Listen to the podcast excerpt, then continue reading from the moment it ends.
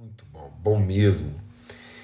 E nós estamos compartilhando aqui né, sobre é, algumas coisas que aconteceram por ocasião do nascimento de Jesus, não aconteceram na semana, né? nós estamos aqui na semana de celebração do Natal.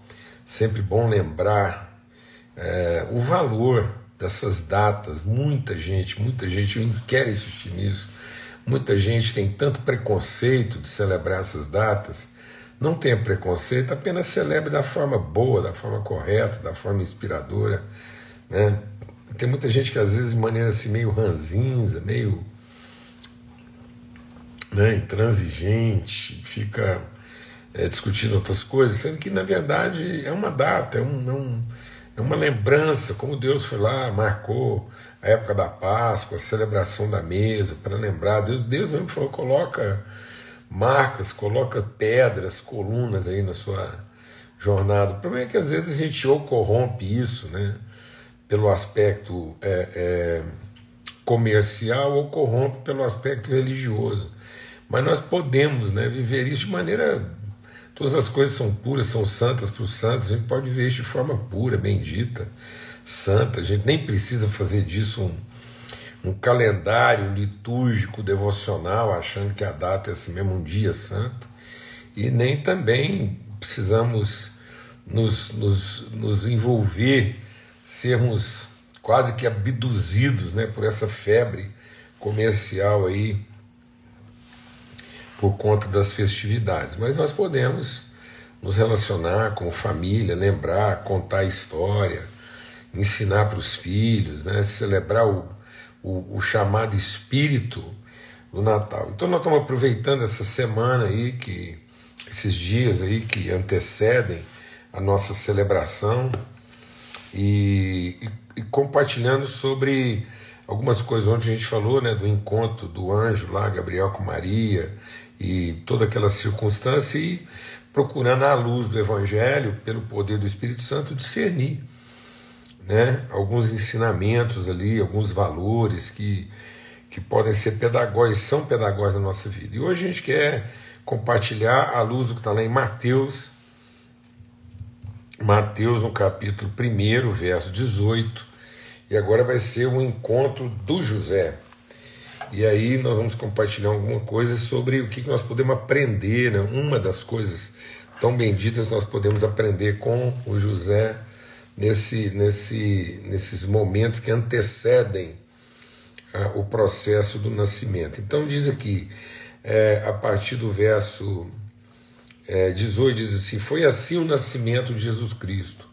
Maria, sua mãe, estava prometida em casamento a José mas antes que se unissem, achou-se grávida pelo Espírito Santo. Por ser José, seu marido, um jovem justo, e não querendo expô-la à desgraça pública, desonra pública, pretendia anular o casamento secretamente. Mas depois de ter pensado nisso, apareceu-lhe um anjo do Senhor em sonho e disse: José, filho de Davi, não tema receber Maria como sua esposa pois o que nela foi gerado procede do Espírito Santo. Ela dará à luz um filho, e você porá o nome nele de Jesus, porque ele salvará o seu povo dos seus pecados. Tudo isso aconteceu para que se cumprisse o que o Senhor dissera pelo profeta: a virgem ficará grávida e dará à luz um filho, e o chamarão Emanuel, que significa Deus conosco. Ao acordar, José fez exatamente como o anjo do Senhor lhe tinha ordenado e recebeu Maria como sua esposa. Mas não teve relações com ela enquanto ela não deu à luz um filho. E lhe pôs o nome de Jesus. Amém.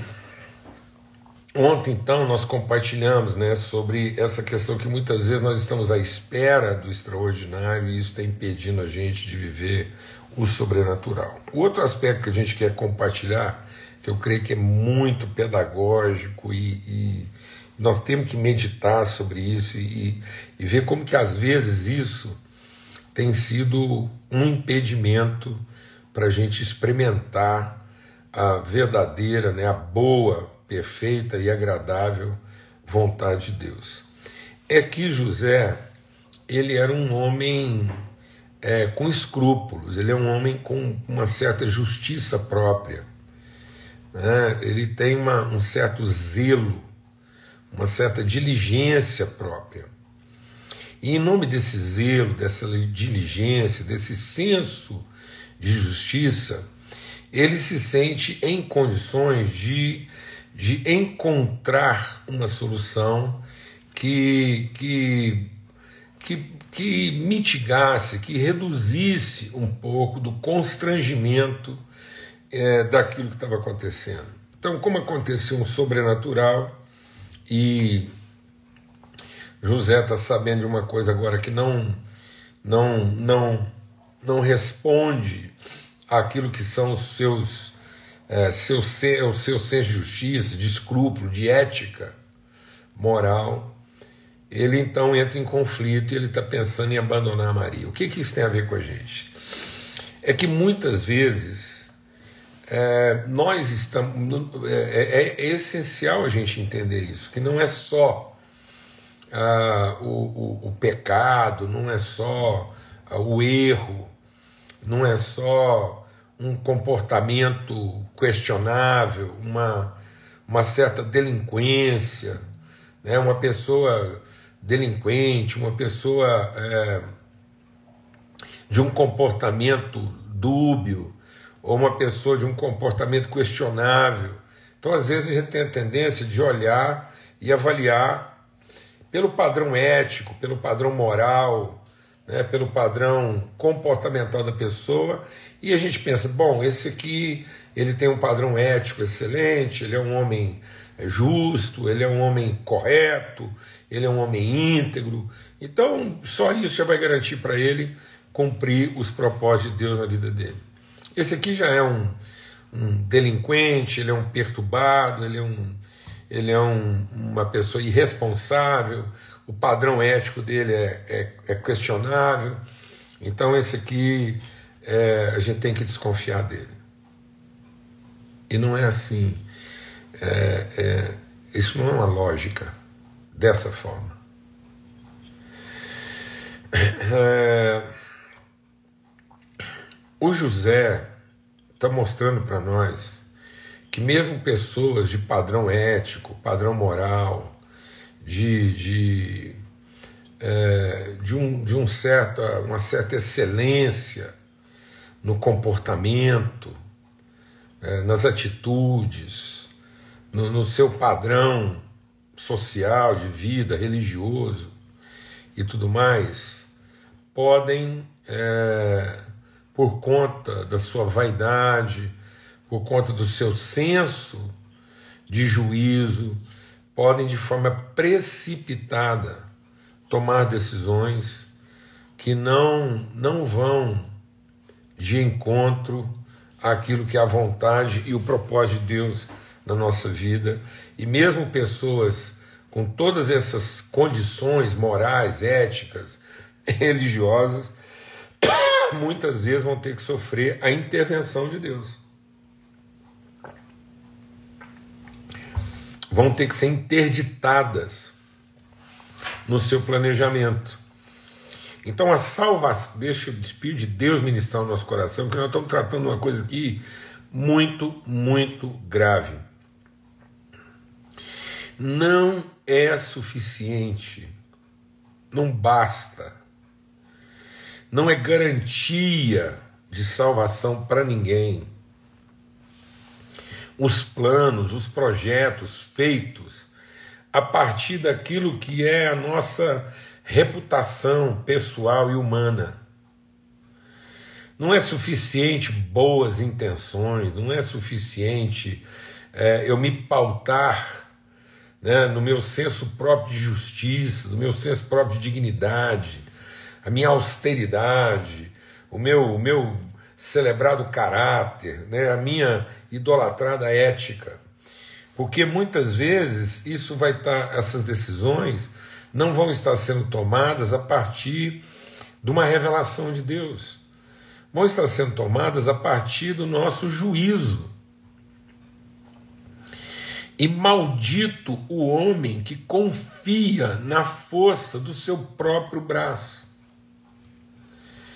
Então, muitas vezes, o que está nos derrubando não é nossa fraqueza, é a nossa força. O José estava prestes a, a, a, a romper, se não é uma intervenção divina, se não é a fidelidade de Deus, se não é a misericórdia de Deus atuando em favor do José, o José está prestes a tomar uma decisão aparentemente ética, aparentemente moral, aparentemente justa, mas totalmente contrária ao propósito de Deus.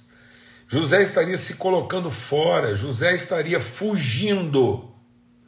Então, muitas decisões nossas, por mais corretas que elas sejam, por mais que aparentemente justas, elas representam a nossa fuga. Então, muitas vezes, nós usamos a nossa ética, usamos a nossa moral, usamos o nosso rigor, essa coisa que a gente não, não pode suportar certas coisas, que a gente não vai conviver com certas coisas, que nós não vamos admitir certas coisas, em nome de poupar as pessoas de certos constrangimentos, poupar né, a, a família, poupar os amigos de certos constrangimentos, é para não expor, é, é para não é para não ficar pior. Então, em nome da nossa covardia,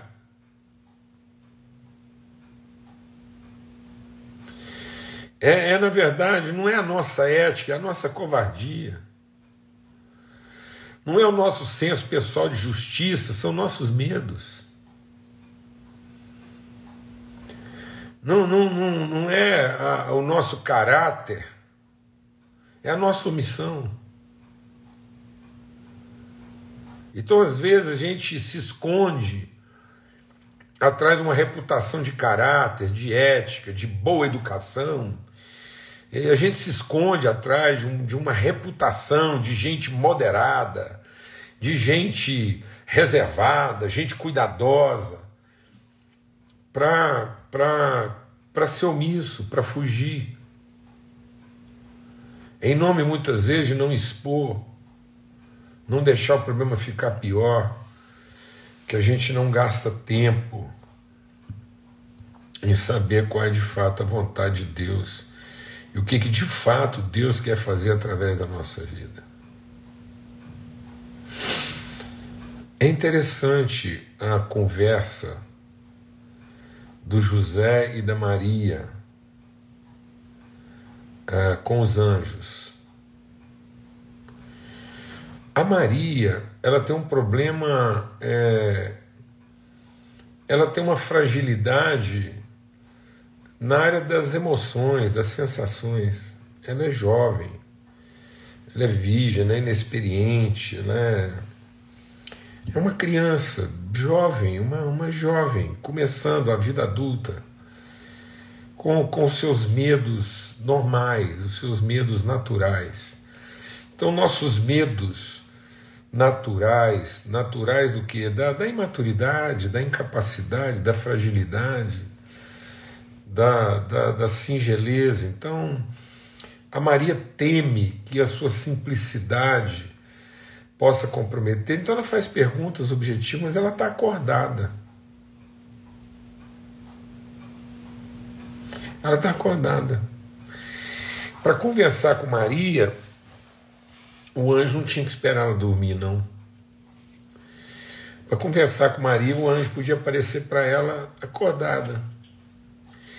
E ela não estranharia o anjo. Ela a simplicidade dela de coração garante para ela a percepção do anjo mesmo acordada. O, o difícil para ela é, é, entender uma coisa que com tamanha complexidade e desafio. Já o José, o José, o anjo tem que esperar ele dormir. A gente quando a gente quando está sofrendo não na área das emoções, mas a gente está sofrendo na área das ideias, dos conceitos. Então Deus tem que esperar a gente dormir, porque Ele vai ter que trabalhar no nosso inconsciente.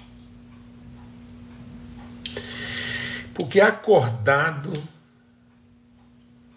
A sensação que eu tenho é que acordado, o José e o anjo é capaz estava conversando até hoje Jesus esperando para nascer. Então, o anjo, o anjo tem que conversar. Quando a gente está agarrado a, aos nossos motivos plausíveis, quando a gente está agarrado a uma cultura, quando a gente está agarrado a uma forma de pensamento, de ideia, a um, a um, a um jeito nosso de resolver as coisas, Deus tem que esperar a gente ficar semi-morto, conversar com a gente na UTI, porque todo sono profundo é mais ou menos uma UTI, né? Todo mundo tem uma UTI diária. A gente dorme com a sensação vai acordar, mas certeza mesmo ninguém tem. Então é uma UTI. Toda noite de sono é uma UTI, que você entra nela, crente que vai acordar, mas certeza mesmo a gente não tem, porque a partir do momento que você está ali dormindo, a gente não resolve nada, né? Num certo sentido, a gente não participa. A gente está ali em dormência, no estado de dormência. E às vezes é, é isso. A gente precisa entrar nesse estado meio de dormência, onde a gente literalmente perde o controle. É por isso que muita gente não está conseguindo é, se libertar ou viver os processos de Deus. Eu vou falar uma coisa aqui para vocês que é um desafio para o nosso entendimento. Às vezes, presta atenção, às vezes não é o tamanho dos seus problemas que não está deixando você dormir.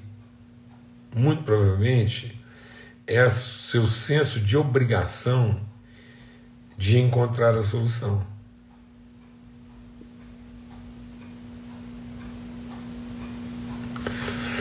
A perturbação de José não era o tamanho do problema. A perturbação de José é porque, diante do seu histórico, ele tinha que encontrar uma solução que fosse a mais razoável possível e a que causasse menos dano. Então, essa coisa de, de, de mitigação, essa coisa assim de redução de dano, que está acabando com a gente. Essa moral colocada no lugar errado. Esse, esse senso de uma de uma, de uma ética omissa, né? de uma moral covarde, de uma justiça que foge. Então, às vezes a gente pensa que fazer justiça é fugir. Às vezes a gente pensa que ser ético é se calar. E às vezes a gente pensa que moral é não se envolver. Então eu tenho a moralidade de não me envolver, eu tenho a ética de me calar e eu faço a justiça dos que fogem. E isso muitas vezes na tentativa de, de, de ser obrigado a encontrar uma solução.